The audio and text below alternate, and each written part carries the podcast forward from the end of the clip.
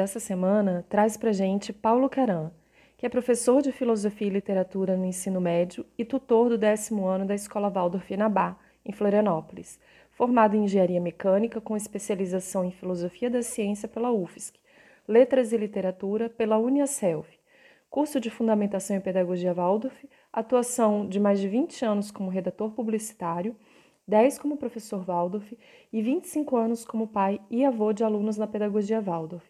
O Paulo participou com a gente do grupo de estudos Pedagogia Waldorf Sem Mistérios, que nos trouxe muitas experiências e ele conta aqui no decorrer desse episódio. Além disso, a gente também tem nossas redes sociais no Instagram, arroba Antroposófico, e no Facebook, a gente espera que vocês nos sigam, porque por lá a gente publica todas as novidades, cursos e podcasts novos. Então fica com a gente mais um episódio.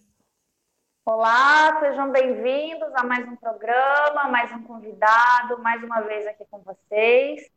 E dessa vez nós trouxemos alguém que passou uma jornada com a gente há algum tempo, né, Andréa? três meses, né? Três meses juntos, compartilhando alguns conhecimentos, compartilhando com a presença online de vários alunos. Paulo Caran, que foi o nosso nosso primeiro filho, né, Maria, do nosso. Pois do é, seja bem-vindo, Paulo. Obrigado, prazer estar, estar novamente com vocês, né? Muito é, bom. A gente, já, a gente já tem um grau de intimidade. né? E na verdade a gente pensou assim, essa jornada ela foi tão intensa nesses três meses, tanta coisa aconteceu, mas de todos os alunos não, não é todo mundo que conhece o Paulo. Então hoje a gente traz a história dele e como se deu esse impulso, né, que aconteceu durante a quarentena. É, um pouco ilógico no mundo Waldorf, né, que de repente se viu indo para as telas. Então, Paulo, a gente queria que tu começasse contando assim, quem é o Paulo Carão? Como, como que foi essa tua trajetória? Essa minha trajetória, nossa.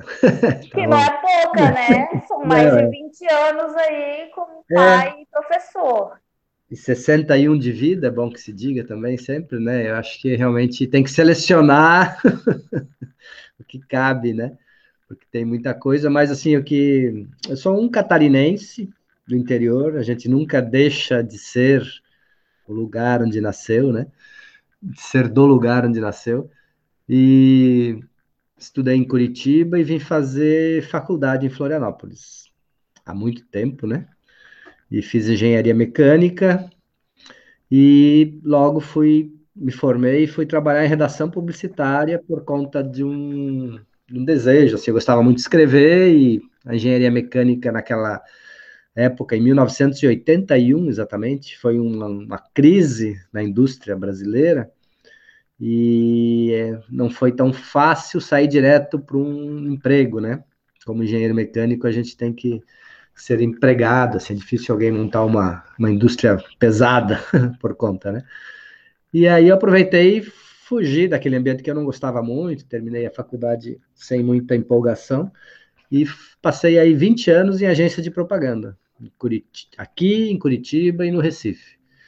Aí, nesse período, casei, três filhos, o que me levou para a educação, né, por conta de escolher escola para filho e tal, e aí eu acabei conhecendo a pedagogia Waldorf, isso já dando salto assim para 1995, quando a minha filha mais velha teve que entrar numa escola, né?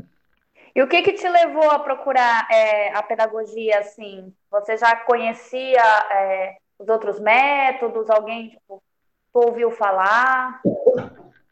Então, não, foi uma sorte, porque no grupo que a gente vivia, que dá para chamar assim, entre aspas, de alternativo, né? Aqui morava em Sambaqui, então tinha muitas pessoas ligadas à pedagogia Waldorf, mas a gente nem, nem tinha muito conhecimento. E a gente acabou matriculando na, no Anabá, né? Na escola Waldorf Anabá, por conta de ser uma escola que tinha a ver né, teoricamente, com esse estilo de vida que a gente estava tendo, né? Mais é, nós éramos vegetarianos, é, procurávamos uma, uma escola menos consumista, com mais artes. Foi, foi, foi de forma bem ignorante. Tanto que foi um choque depois, né? Quando, quando já matriculado e, e, e a filha na escola, eu e a minha e a mãe das minha, dos meus filhos, né? Ficamos começamos a conhecer a pedagogia e tal, né? Foi foi bastante interessante, né? Mas mas foi foi uma sorte, na verdade. Né? Por acaso, né? ter ido para todo qualquer outro lugar, né? E mudou a nossa vida. Essa escolha modificou, né? Foi uma influência na nossa vida de uma maneira radical, né? Tanto que a, a minha, a minha ex-mulher acabou virando professora Waldorf, né, um tempo, e eu também virei professor Waldorf, né, então, e além dos três filhos terem daí estudado, né, nessa escola. Então foi uma. E a, e a, mais velha ainda continua nisso também, sendo professora, né? Pois é, essa que entrou lá em 95, hoje é professora na Escola Waldorf Farandu, né? Já tem um. Que, aliás, eu abro pausa para dizer que é uma das professoras favoritas da minha filha, entendeu? É, Porque todos os alunos agora na quarentena, isso é, é momento off, é, estão presentes para a professora Catarina para ouvir a história, gente. É isso, ah? O que motiva é, é, eles, é isso. Momento da história com a professora Catarina, é incrível. Oh, que legal, vou falar para ela. Então. E daí é de é. família o negócio foi desenvolvendo, né? Vocês se, é, se conectaram com isso, passaram para Catarina, o neto também já está na Waldorf. Uhum. É, é, como, é como um, um vírus, né? E como é que foi? Como é que foi para você, Paulo, passar que, que o mosquitinho te picou de passar de pai para professor? Ah, isso a gente vê agora, olhando para trás, eu vejo que não é tão raro, né? é muito comum esse trajeto de, de, de, pai para professor, né? No meu caso, foi por conta da redação publicitária, eu acabei é, em 99 dando aula de português para o nono ano. Eu tinha 40 anos, foi a primeira aula que eu dei, foi aos 40 anos, no Anabá, substituindo uma professora, professora de português do nono ano. Eu fiquei três anos e me afastei. Não era assim uma prioridade minha e, e a gente tinha até umas questões assim com antroposofia na época, né? Isso é bem curioso, porque eu achava uma escola bem adequada para os filhos e tal, mas se eu quisesse é, continuar como professor, eu via que tinha que mergulhar na antroposofia e tal, e eu tinha muitas questões com a antroposofia, né? E também, ao mesmo tempo, tá, estava maravilhado com a pedagogia, com que é o resultado que eu estava vendo já. Nessa época era só a primeira filha ainda que estava na escola, né?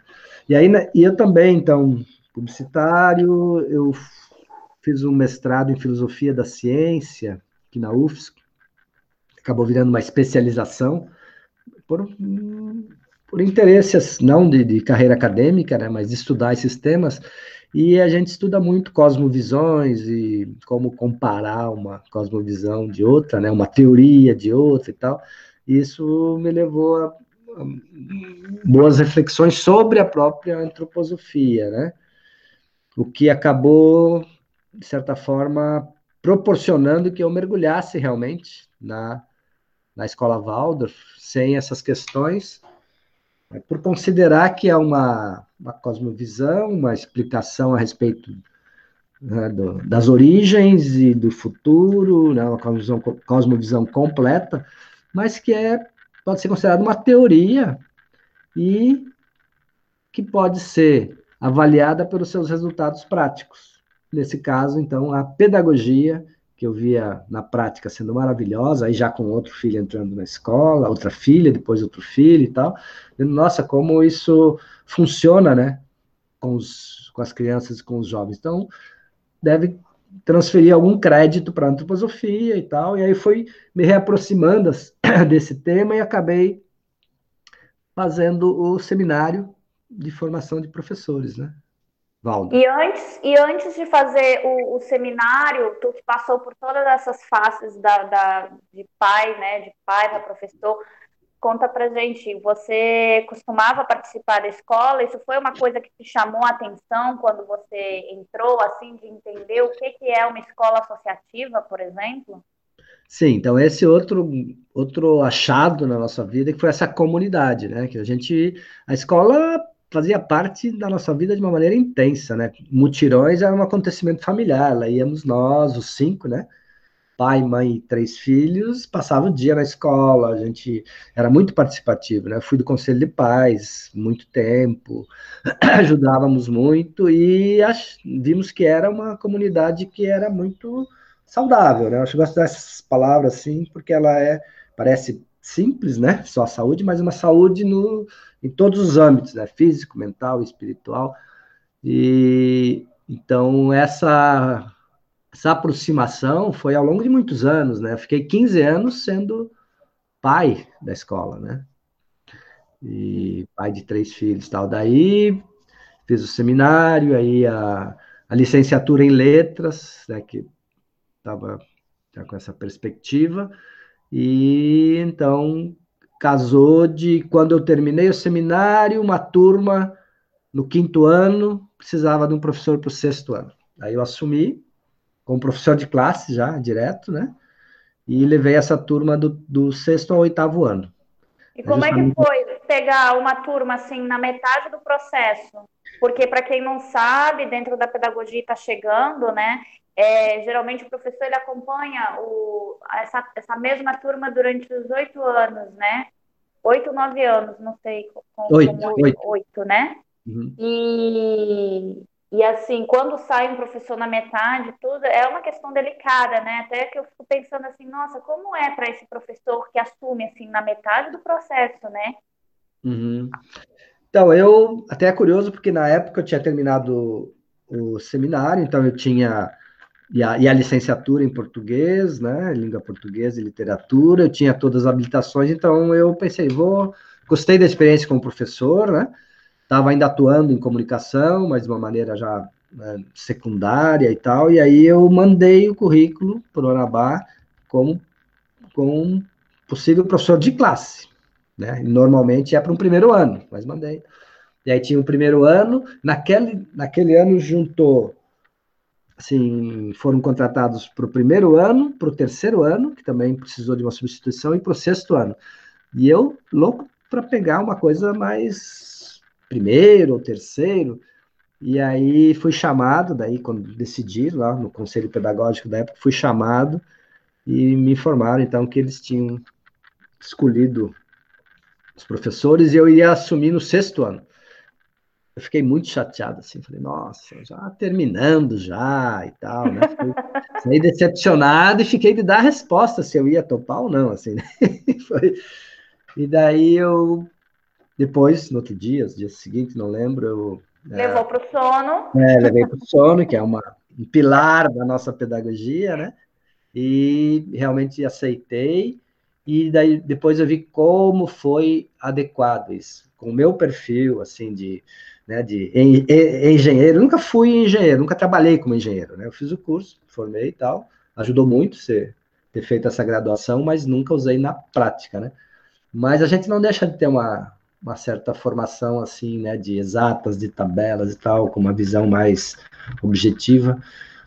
E eu vejo como foi correto eu entrar no sexto ano, que, que é o ano que começam as ciências, né? Eu já comecei então da aula de física, depois de química.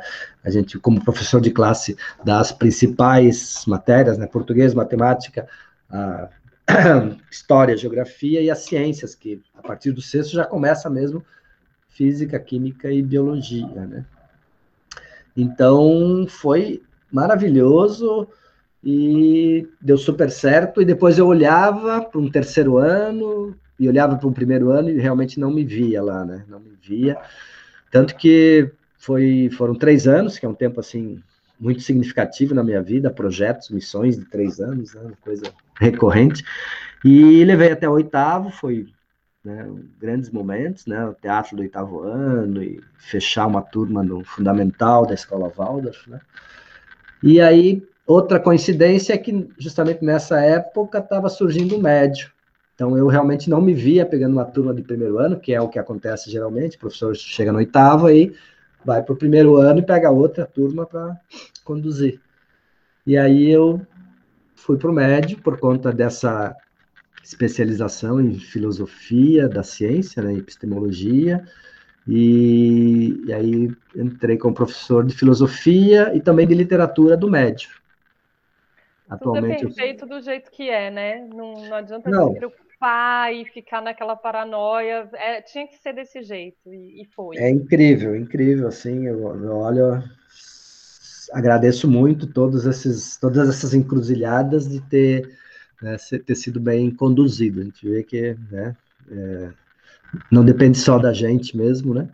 É. E foi muito, muito legal. E agora já estamos no quinto ano do ensino médio, né? Eu sou tutor do décimo ano. Aquela turma que eu levei de sexto ao oitavo está no décimo segundo, eles são os formandos desse ano pandêmico, né? Estão sendo assim bem afetados, é difícil, né? Para chegar no, no fechamento de um ciclo assim nessa situação, mas traz outros desafios, né? Será inesquecível, talvez mais do que para outros anos, né? É, super desafio essa questão Sim. da pandemia mesmo. E, daí, e aí nós, nós, Fala, nós começamos, então, é, a trilhar o, o, momento atual, né? Tu fala Sim. que estava em tal, está em tal momento no Anabá, né? Continuou ali, foi basicamente tu esteve junto com o pessoal fundando, é isso? Não, então, não é tanto assim, porque eu, eu, eu tenho 25 anos de Anabá e o Anabá tem 40, então ainda sobram 15, né? A uhum. escola em 1980 e nós entramos em 95 tinha 15 anos já. Claro que teve um tempo só de jardim, teve um tempo de só até o quinto ano, depois, né? Sim, foi expandindo. Eram outros tempos, né? Mas ela já tinha, já tinha uma história. No ensino médio você começou, você, você ajudou a fundar, né? É, do, do, ensino médio eu participei do processo de antes e da implantação, né? Estou desde o começo que também é uma outra, outra fase na vida de uma escola, né? Bem significativo, porque traz para dentro da escola outras questões, né? Que a gente está vivendo agora, né? Com jovem, não só com crianças e pré-adolescentes. É. E, e, aí chegamos ao... Ao momento ao, atual, ao cenário de... atual, né? Estamos e aí veio uma pandemia muito gravando louca. à distância, né? Cada um na sua casa, parecendo ah. que a gente está num, num boteco, conversando, mas não, né? Cada um na e, sua. E, é, e tem uma, essa, esse detalhe que a gente, até hoje, né? A gente ficou com o Paulo no curso durante três meses, agora a gente né, tá aqui ainda convivendo e a gente não se conhece pessoalmente, né? Pois é. Exatamente. É os cenários que a pandemia nos traz, né? É, mesmo. é porque para quem ouve o balaio, eles é, sempre os nossos ouvintes sempre perceberam que a gente gostava de estar no presencial assim com as pessoas. Talvez uma coisa que a gente tenha aprendido com a própria pedagogia, né? Esse olho no olho, de estar ali no momento, de eu amava ir para casa dos convidados, assim, ficar visitar o ambiente daquele convidado e ele nos receber. Eu achava super legal fazer essas gravações. Só que isso também nos limitou a algumas pessoas que estavam perto de nós, ou quando a gente né, viajaria. Mas a, o lado bom disso é que a gente consegue hoje em dia estar com qualquer um, né? Estamos Sim. na casa do Paulo, na verdade, num ambiente Sim. ali, vamos imaginar. E com toda essa loucura, é, eu vou já explicar para os nossos ouvintes, que hoje também alguns são os nossos alunos, o Balaio começou a perceber esse movimento de, de expansão, né, dos alunos quererem mais. e a quarentena veio a calhar num, num dado momento em que as pessoas tinham que estar em casa, não era uma coisa opcional, ficou obrigatório no mundo inteiro. Então, e a gente falou, e agora? Como é que a gente faz? Né? O que, que a gente vai fazer? E foi pensando nisso e a pedido dos nossos ouvintes também que a gente começou a querer levar mais para esse pessoal. Então vamos começar a fazer algo virtual, já que é a nova onda, a gente vai ter que lidar com isso nos próximos meses, né? É, e aí surgiu uma ideia minha e do André, né, André? Tipo, vamos fazer, mas não sabe o que, como, não sei, e aí? E assim como nasceu o balaio, né, que a gente nunca, nunca conta direito essa história, o balaio nasceu assim, né? No, vamos, vamos, tá. E foi indo, caminhando. Queremos levar mais, mais na intuição, né, Maria? Mais na intuição. Muito mais na intuição. Porque se a gente fosse planejar, não ia sair do papel.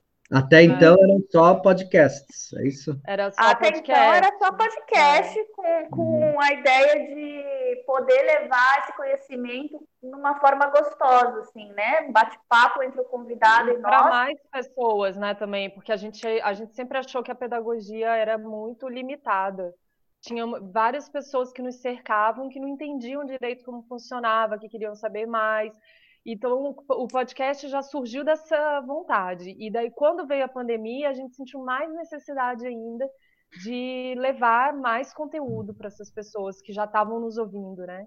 E, muito mais, né? Os projetos sociais se conhecerem e, por exemplo, a gente conhecer as outras escolas que estão lá no interior da Bahia e conhecer pessoas que estão trabalhando com antroposofia em, em cada canto desse país e de fora. E mudar começar... a vida, né, Maria, Sim. das pessoas, porque tem um ouvinte especificamente que, que decidiu se mudar aqui para Floripa com a família depois de nos ouvir. Ela quis vir para cá, ela quer estudar, que os filhos dela estudem aqui, porque aqui tem mais opções de Waldorf. Então, olha o peso, né, que a hum. gente acabou exercendo, assim, uma responsabilidade. E é gigante. é bonito, porque eu digo para todo mundo, assim, que não, não é participante, não, não tá nesse meio, né? A pedagogia Waldorf e a antroposofia são curativas. É só saber hum. conduzir, é só saber, hum. sabe, é tentar entender. E para isso a gente começou o podcast evoluiu para fazer algo, e aí entra a história do Paulo, né, conosco, que foi, queremos uhum. levar desde o princípio, desde, assim, mas uma coisa do mesmo jeito que o balaio é, uma coisa sucinta, simples, que possa abranger todo mundo. Até a pessoa que nunca ouviu falar lá no interior do Maranhão e queira fazer, eu quero que ela faça. E a vida nos trouxe o Paulo. Pois é, e novamente eu vejo que é um momento de, de uma encruzilhada, não de encruzilhada, porque somou, né? Mas bem representativo na minha vida, porque abriu uma nova perspectiva que eu né, nem imaginava. Estava recém envolvido com a questão de ter que dar aula online para os alunos, né? Essa questão da tecnologia, de, de lidar com o ser humano à distância e tal, estava já presente mas o convite de vocês para conduzir um curso sobre pedagogia Waldorf, básico, para né, todos os tipos de interesse, foi, a princípio, eu não sei como eu topei, assim, porque, não é? Eu não teria a pessoa, a princípio, mais capacitada por conta, assim, eu não sou uma autoridade em antroposofia, né? Não sou um grande orador, e eu topei porque a gente se entendeu bem que seria a partir da minha experiência, né? Desses 15 anos como pai, 10 anos como professor, a partir disso, falar sobre pedagogia Waldorf na prática, no dia a dia da escola e tal. Então eu vi, bom, isso posso fazer, né? Eu acho que e pode ser útil para as pessoas, né?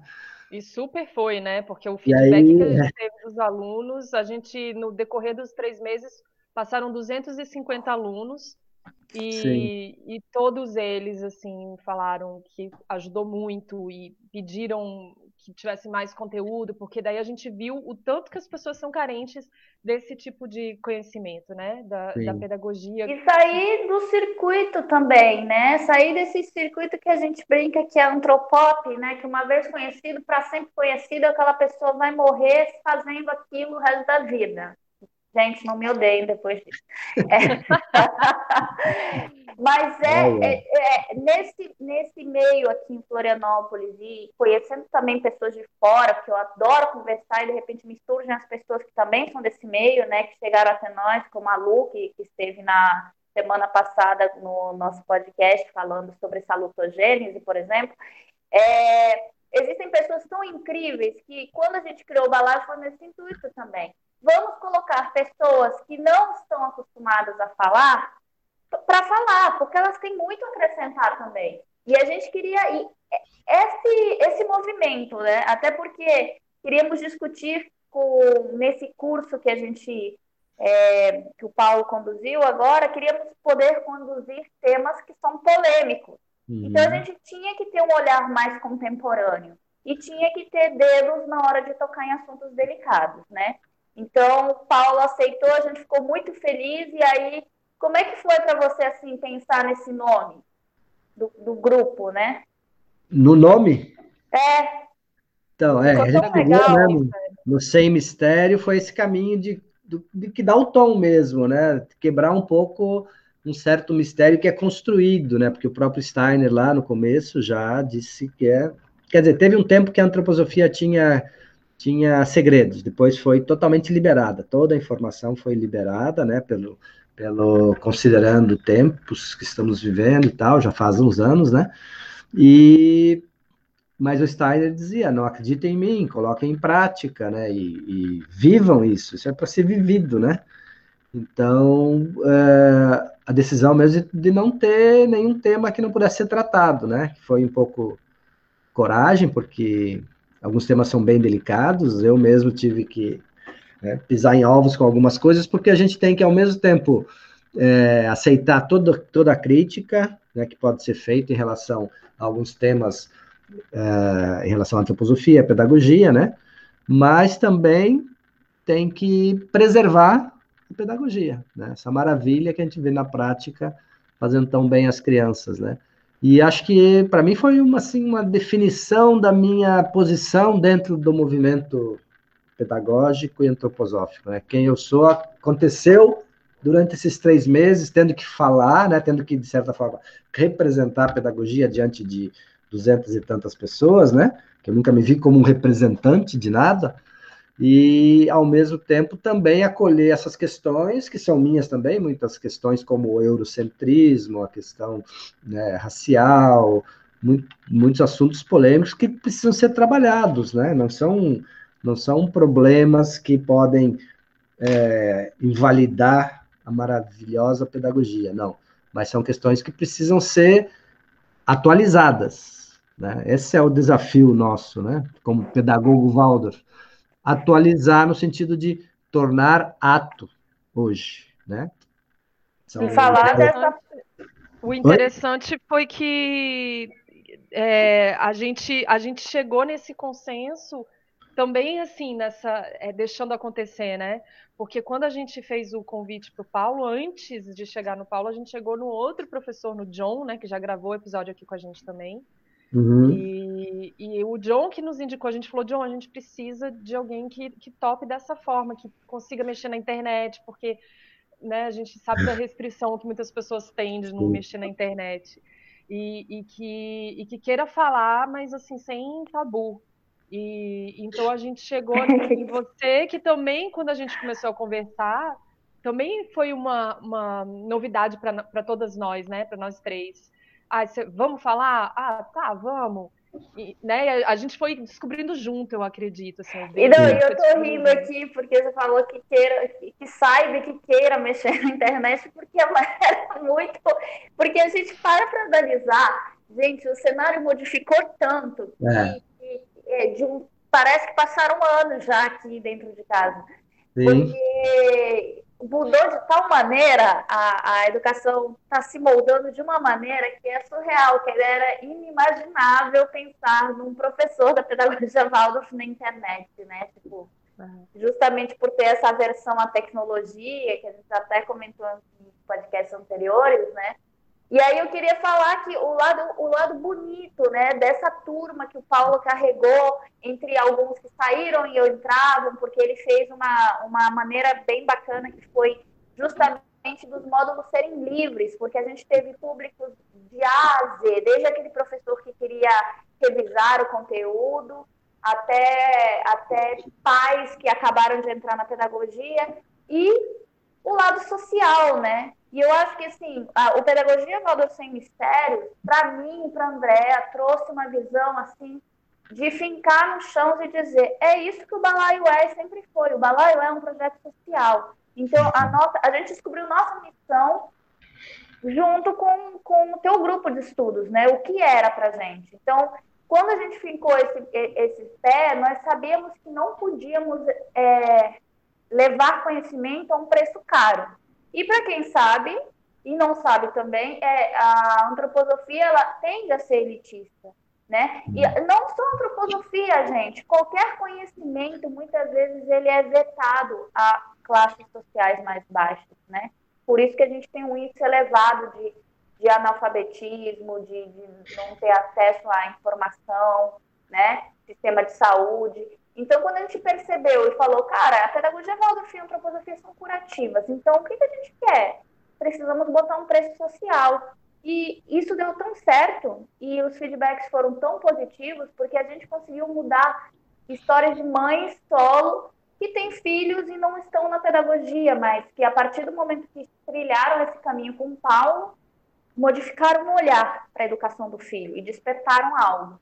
Só de saber que isso mudou, isso me deixa muito emocionada e feliz, assim, porque é, é o que faz sentido para mim, né? Essas mudanças. Para nós, né? É, isso foi a, a maravilha que para mim chegou via chat, né? Chat. Uhum. Nessa, nesse retorno dos participantes a cada encontro, no final, quando a gente abria para perguntas, né, e víamos o que tinha ali, e depois, quando eu lia o chat em casa, depois, via assim, nossa, como, como as pessoas estão carentes de informação a respeito desse assunto, né, pedagogia e também antroposofia, e como uh, um pouquinho já alimenta suficiente, porque pô, a gente acabou assim dando dicas isso para alfabetização na roça, para escolha da escola realmente, ter clareza também, porque pode ser que não seja o caminho de muitos também. Então, eu, eu quando, voltando lá em 1995, quando nós entramos na, na escola, eu não tinha consciência do que era. Né? Então, eu moldei um pouco também esses encontros, os módulos, como eu gostaria de ter sido apresentado a pedagogia e a antroposofia, né? Como um pai que está entrando, e aí que, que me diga um pouco, quem é o Steiner? Né? Em que fontes ele bebeu? Como que veio a antroposofia? Como que a pedagogia nasce da antroposofia? Depois né, a pedagogia passo a passo, e depois né, fechando com uma visão mais filosófica e e básica ao mesmo tempo que é um retorno, né, é o fundamento, mas ele como na pedagogia a gente chega ao conceito no final, né? Então também foi importante depois de a gente ter visto na prática toda a pedagogia chegar nesses fundamentos teóricos. Então foi, para mim foi foi virtuoso em vários aspectos, né? Como um jeito de colocar a pedagogia em prática também, né? E poder chegar a pessoas que valorizaram muito, deram um retorno tão fantástico que é tanto que a gente eu gostei, né? Já temos um novo projeto em andamento, porque é algo que eu vejo como uma, uma fonte de não só de trabalho, mas de realização para mim, porque amplia muito o alcance da gente, né? Então eu estava aqui com né, os alunos, de repente você tem possibilidade de atingir outros, outros, outras idades, outras, outras necessidades, e ver que ela é infinita, né? Que ela é, nossa, é um, uma maravilha. Que a gente está dizendo, né? Veio para ficar. Claro que a gente está ansioso para voltar para a aula presencial, porque ali é que acontece a pedagogia, né? Mas esse, a possibilidade do encontro à distância é algo que veio para ficar, né? Porque você pode ter melhor o melhor do mundo na sua tela, né?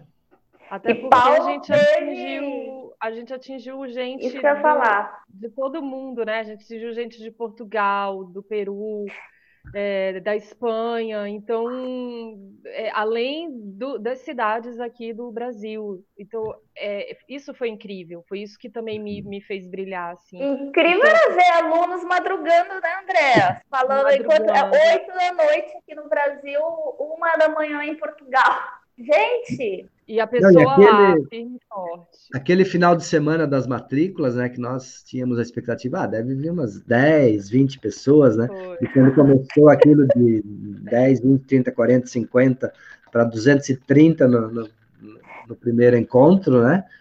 Uau! Então isso foi, para mim foi foi um divisor, assim, nossa, realmente é, é, um mundo de possibilidades, né, e de responsabilidade, assim, eu, eu assumi um papel, assim, com muito, com muito cuidado, mas eu vejo, puxa, é isso que eu posso fazer, né, eu tenho essa experiência, isso pode ser útil para outras pessoas, e, né, três meses aí que deu certo, é algo. Deu super certo. E Não. eu acho que, o, que a gente dividir o nosso conhecimento é muito precioso.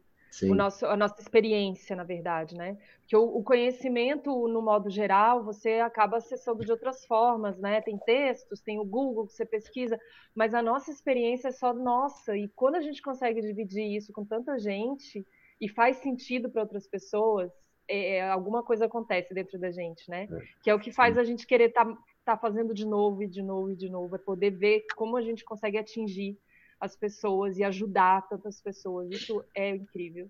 Como, como é que foi para você a primeira, o primeiro momento ali da, da, da, primeira aula? Assim, te deu muito, muito nervoso, assim, de ser... Porque justamente depois que a gente fez o teu, o teu curso, abriram portas para outras pessoas dentro da pedagogia e a antroposofia de estarem conosco no balaio, né?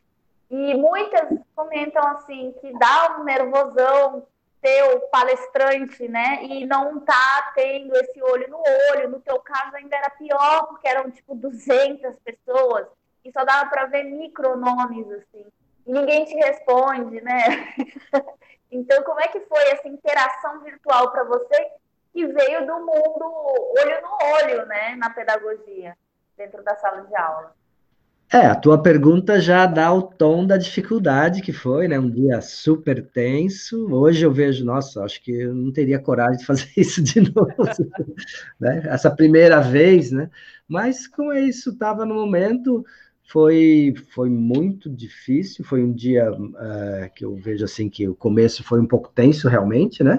Porque falar para uma tela né, por tanto tempo, sem um retorno, você não sabe se está indo bem, se não está indo bem, se as, né, as pessoas estão ali ainda, as luzinhas estão ali, mas, mas é, uma, é um retorno muito, muito fraco para toda a tua ansiedade em relação a, a essa interação, né? Porque você está numa sala, você já vai sentindo e tal.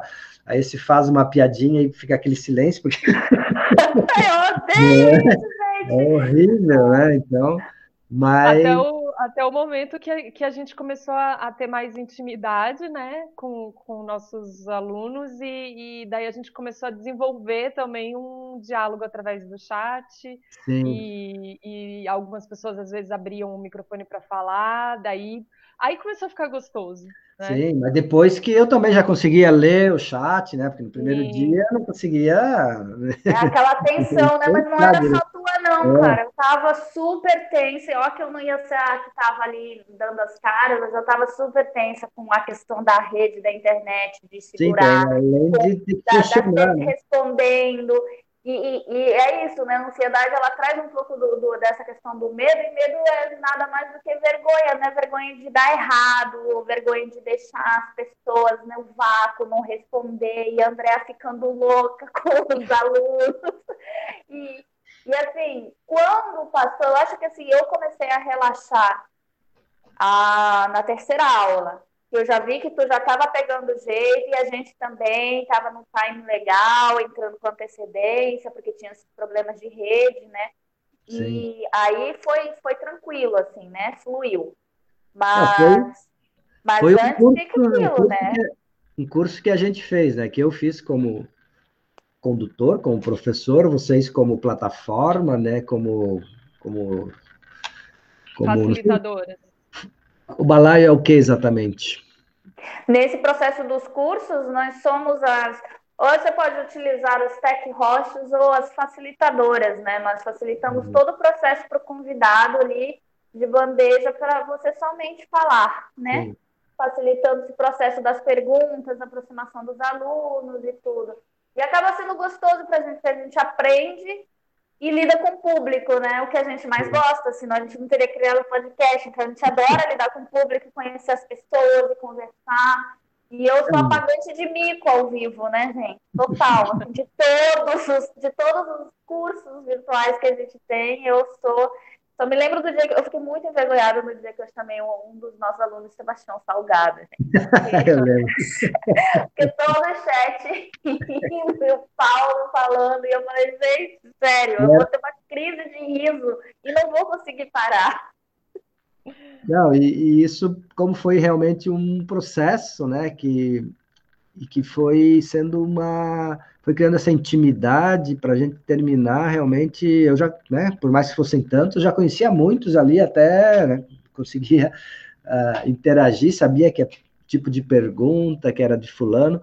Então, mesmo, né, mesmo essa coisa da distância, né, como ela pode ser vencida e o calor humano, a, a, o contato humano vence isso, né? Vence e a gente pode ter muito resultado positivo, coisa que eu não imaginava realmente quando entrei, né? Pensei, ah, vai ser mais uma coisa de, de apresentar e depois cada um faz o que quer com isso, pois né? É, então, existe vida na internet, existe, existe amor né? na internet. Claro que tem cadernos bonitos virtuais também. É, até isso, deu para fazer, né? usar caneta tinteiro e desenhar. Gente, os alunos mostrando os esquemas. Na última aula ali, o pessoal me enviando pelas redes sociais, pelo Instagram do Balaio, os cadernos, os resumos, as molduras, as frases que o Paulo. O pessoal não queria perder nada. Tava assim que nem criança quando recebe o material escolar no primeiro dia de aula. Era Sim. todo encontro do Paulo, era desse jeito, né? E também surgiram, eu, eu acho que foi muito legal nesse sentido de surgirem é, movimentos novos, né? Como, por exemplo, um, o do, do racismo, né? Que por conta de uma aluna ter, ter nos questionado, é, o Paulo daí levou isso para dentro da Anabai e criou um grupo lá de estudo sobre racismo. Isso foi um ponto muito legal. É, eu ia dizer, da... né, esses temas polêmicos, né, André, que, que, que, surgiram, quer dizer, vamos falar da polêmica agora, né, porque tudo é... tá... Porque e depois teve... também aquela questão de ter, de ter ajudado aquela, aquela professora, né, que queria alfabetizar é, crianças uhum. que, que, moravam na roça. Então, foram, foram surgindo, assim, alguns... É, alguns movimentos no meio do processo que também foi muito bacana. Né? Eu, acho que todo, todo o movimento do, do grupo foi legal. No fim das contas, as segundas-feiras já estava lá intitulado que era do Paulo. A galera já começou a falar que ele ficava melhor de barba do que sem. já estava até passando dos limites, né? Já é. e o, os, esses temas que, que, que surgiram foram muito bons e pertinentes para aquilo que a gente está passando, né? Porque uhum. justamente é isso, assim, surgiu o tema e as tecnologias, né? Nós, tem, nós estamos aqui num grupo, vamos falar de tecnologia com criança, a questão do racismo, né? Que, que, que também, de certa forma, é, caminha às vezes de maneira velada nas escolas, e não só nas Waldorf, né? Isso em todo o Brasil. E a questão da sexualidade, né? Também veio forte. E, e, assim, nos conduziu também a processos onde a gente quis gravar alguns episódios de podcast que foram bem na época que estavam surgindo. E a gente falou, não, mas as pessoas querem esse assunto, então vamos atrás também, vamos ouvir também outras pessoas para poder alimentar esse grupo. E aí eu achei bonito esse movimento do, do, do, do grupo do racismo, porque é isso, né? Nos, nos leva a outros olhares, outros caminhos e começou a abrir movimentos, né? E tu podia falar um pouco disso, Paulo, né? Então, é um assunto que eu confesso tinha muito medo. Sabia que ia surgir, né, ao longo desses três meses programados, mas eu tinha medo porque é, eu me vejo não, não, fazia parte da minha vida, né? Não era, como eu dizia assim, eu não acordo todo dia pensando o que, que eu posso fazer para lutar contra o racismo, né? Não era uma questão assim. Claro que tinha alguma consciência. E quando veio, né, a pergunta daquela mãe, se a escola Waldorf, se eu não achava que a escola Waldorf era racista e tal, né, foi, foi um toque que ainda bem que foi no final de encontro, né, que a gente trabalhou, falou um pouquinho, mas foi uma semana de mergulho nesse tema, que já era esperado, mas foi um mergulho para mim, né, e aí no, na outra semana a gente trabalhou isso, e eu acabei me envolvendo de uma maneira que eu acho que é correta, que o que, que eu posso fazer? Então, como professor de filosofia e literatura de uma escola, eu posso levar esse tema para dentro da minha atividade e pensar nos autores que eu estou indicando, né, o que, que eu estou fazendo que tem a ver com esse tema, e ao mesmo tempo provoquei esse grupo no, no Anabá, né, convidei quem tivesse interessado, e nós estamos nos reunindo é, quinzenalmente, né, tem umas 12 pessoas, e estamos fazendo básico, que é nos apropriar da linguagem, dos termos, para poder tratar, porque é uma, é, um, é uma área de conhecimento, né, primeiro, assim, que a gente tem que se fundamentar. E, e a ideia é que isso é, chegue até ações práticas, não é só um grupo de estudo, é um grupo, a gente até colocou o nome Andabá Antirracista, grupo de estudo e de práticas antirracistas. Só que a gente não sabe que a gente sabe que não dá para sair fazendo coisa, né? Tem que tem que fundamentar. Então, o horizonte que a gente está vendo é, por exemplo, criar um comitê de diversidade dentro da escola, para tratar dessas questões integrado realmente com a escola e tal. Por enquanto, é uma iniciativa de alguns professores e pais, né? Mas a ideia é avançar nisso e chegar realmente a atitudes, ações práticas para poder contribuir nessa questão que é estrutural, né? Que é essa palavra também na moda, mas é realmente isso, estrutural no nosso país e precisa ser trabalhado em todos os âmbitos, principalmente na educação e no direito também, né?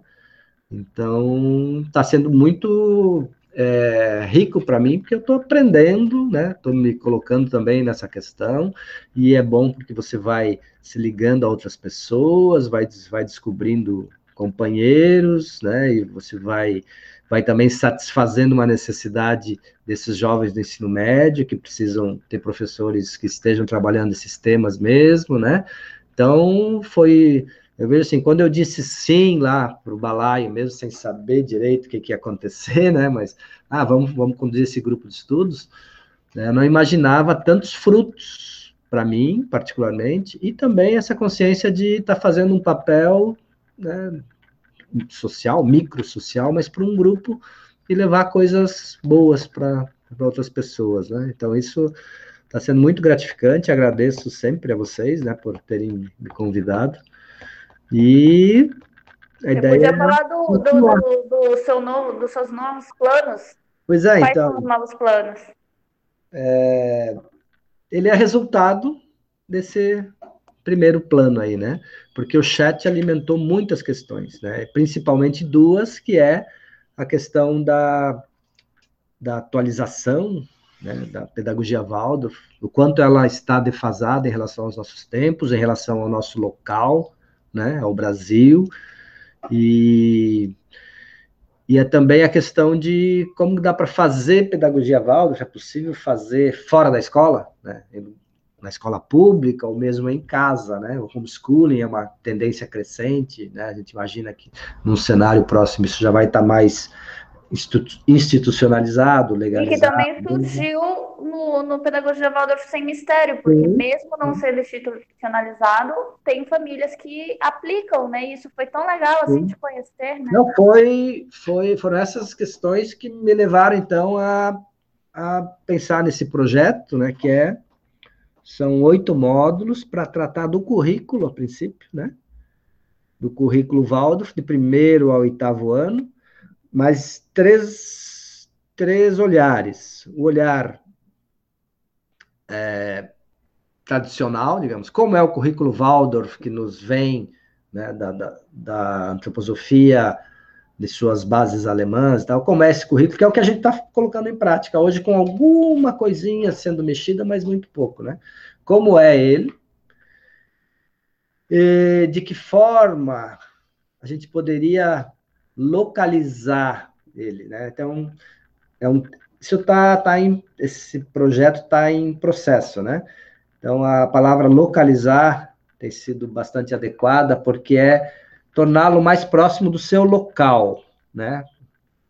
Que a gente viu muitas perguntas durante o curso desse grupo de estudos no chat de para brasileirar, trazer questões né, da, das origens africanas e tal. Então, claro, isso tudo é necessário, mas o que está vendo que mais necessário é sempre ter essa preocupação de localizar a pedagogia Waldorf, ela se adaptar, no que for possível, ao local, porque o próprio termo abrasileirar já já está apresentando problemas, porque a pedagogia Waldorf adequada para Blumenau, o currículo Waldorf, desculpa, pedagogia é sempre a mesma, né?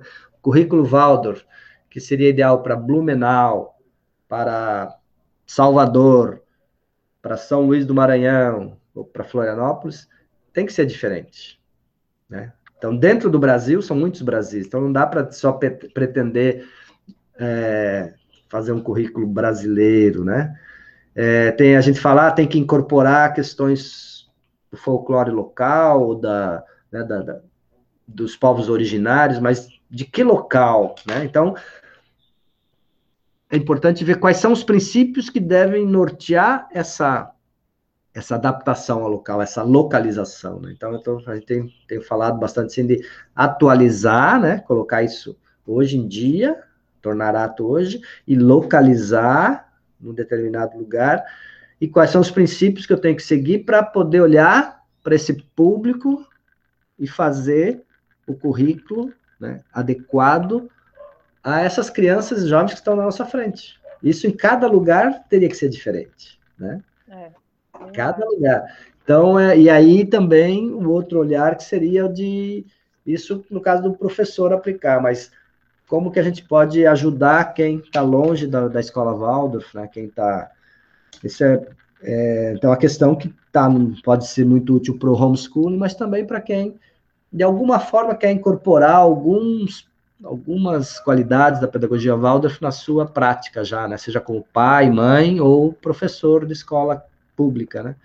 E daí, então, nesse projeto, dentro disso, você não está vindo sozinho, né, Paulo, nesse projeto? Então, e aí eu eu vi que, puxa, seria muita responsabilidade, porque eu fui professor de classe só do sexto ao oitavo ano, né? E aí eu convidei uma pessoa para dividir comigo essa responsabilidade, e ela topou. E é alguém que eu acho que tem uma experiência que abaliza e que avaliza essa entrada no projeto, que é a professora Denise Lopes, Dona Bar, que está em sua quarta turma, né? Já levou três turmas de primeiro a oitavo, sem interrupção, está agora no primeiro ano, desse atual primeiro ano da Escola Waldorf Funabá. Por coincidência, foi professora de classe de dois dos meus três filhos, então a gente já tem né, uma relação desde 95, né? Que ela entrou no Anabá em 95, no primeiro ano, junto com a minha filha. E ela topou, e nós vamos estamos agora formatando, desenvolvendo esse, esses oito módulos para começar com vocês, né? A gente já conversou, vocês já acharam que tem tudo a ver, né?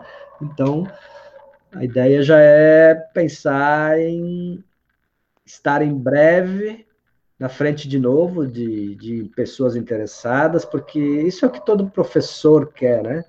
aluno sedento, aluno interessado. Isso eu vi ali, né, duzentas e tantas pessoas, mas não era uma sala de aula que muitas vezes você tem que é, despertar o entusiasmo, né? Isso, nossa, o que a gente quer mais é que as pessoas estejam querendo que a gente é, cumpra esse papel, né?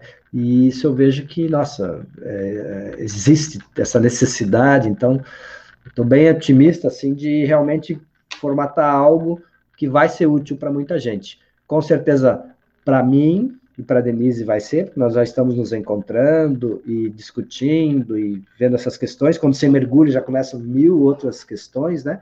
Mas é um mergulho no currículo, currículo como é praticado na maioria das escolas, como dá para mudar, para se adaptar a qualquer local, e como dá para fazer longe de escola Waldorf, né? Então, foram questões que vieram no chat desse, desse grupo de estudos, né?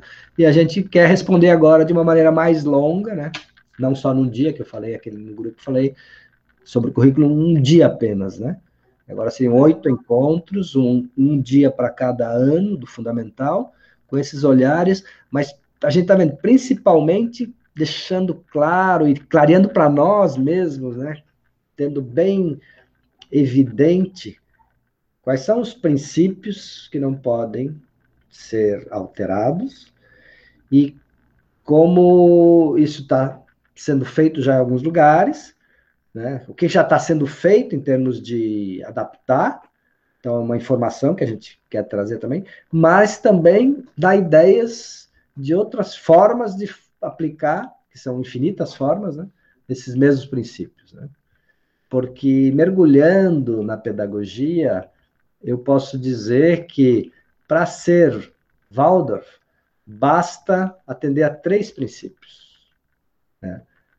Ser adequado para aquela faixa etária, então, estudar antropologia, que é o que o professor Waldorf faz, né? antropologia geral. Então, você tem que saber que, que é quem é essa criança de 7 anos, de 8 anos, de 9 anos, né, que está na tua frente. Então, é um estudo de antropologia. Esse é um princípio que não, não tem como você fazer algo correto sem sem saber. E os outros dois é toda atividade deve contemplar os três sistemas anímicos: pensar, o sentir e o querer. Né? O pensar, o sentir e o agir. E contar com a noite, porque a antroposofia nos traz que a noite tem um papel na nossa vida e no processo de aprendizagem também, né? Então, tem que ter uma organização que conte com a noite. Então, se for adequado a esse, essa criança jovem, contempla essas três atividades do ser e conta com a noite, é Waldorf. Levou para a noite é Waldorf, leva para o sono. É. E, daí, e antes que o pessoal pire o cabeção, eu já estou explicando que isso, essa pré-divulgação, uma pré-divulgação, exatamente isso. Não Sim. estamos com inscrições abertas, o Paulo está de férias, gente. Porque depois é, de três meses intensos, ele está curtindo agora o desenvolvimento junto com a Denise do, dessas novas ideias, né? Então, em breve, sempre que vocês quiserem saber de algum curso, palestra, vivência, jornada que a gente esteja oferecendo, é sempre pelo nosso Instagram, nós estamos sempre postando, relembrando vocês pelos stories. Eu, Maria, odeio fazer stories, na verdade. Quem dá as caras nos stories é a Andréa, que a Andréa é blogueirinha. Adoro! Ai, gente. Paulo, eu queria te perguntar uma coisa. Diga. Diz um, o, o, o que, que mudou no Paulo há três meses atrás, assim, que tu vê depois desse processo, para a gente fechar?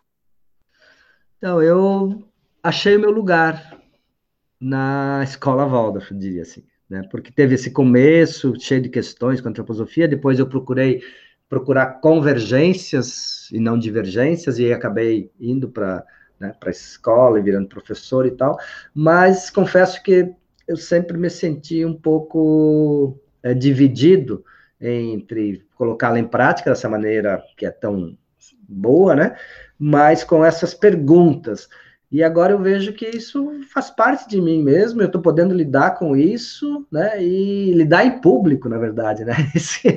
então, assim, foi uma coisa que antes era uh, interna, particular, privada, né? Ah, dou uma olhada aqui, puxa, mas esse texto do Steiner é meio, é meio esquisito, é meio antigo, é meio racista e tal, né? Ficava essa pergunta. Não, eu tô, tô, tô à vontade, estou bem tranquilo de fazer isso em público e não me sinto prejudicando a pedagogia, pelo contrário, né? Me sinto trabalhando pela pedagogia, promovendo a pedagogia e, e sendo ainda mais é, antropósofo ou Waldorf por conta de não estar tá me esquivando a tratar de certos temas. Né? Isso eu acho que é fundamental e, no fundo, acredito que é o que Steiner gostaria que eu estivesse fazendo. Né? Então, e daí juntamos os nossos balaios, né? Juntamos os nossos balaios e juntos formamos um balaio só. Foi E, e para finalizar, eu que sou uma pessoa bem organizada, que mal começou com verso, mas eu adoraria terminar com um que eu acho que faz todo sentido, para tanto para nós, do balaio, quanto para o Paulo, que está tocando essa missão, né? Que é um provérbio africano que diz: muita gente pequena, em lugares pequenos, fazendo coisas pequenas, mudará a face da terra. E esse é o nosso intuito, né, gente? Sim, e fiquem, fiquem ligados no nosso Instagram, que em breve a gente vai abrir inscrições para esse novo projeto que o Paulo falou agora, que nos contou. Logo a gente vai anunciar e vocês podem nos acompanhar aí pelo Insta Balaio Antroposófico. Muito obrigada, Paulo, por estar Eu que agradeço a vocês vez. e a todos. Obrigada, Paulo, mais uma vez. Beijos. Até breve. Até. Até breve.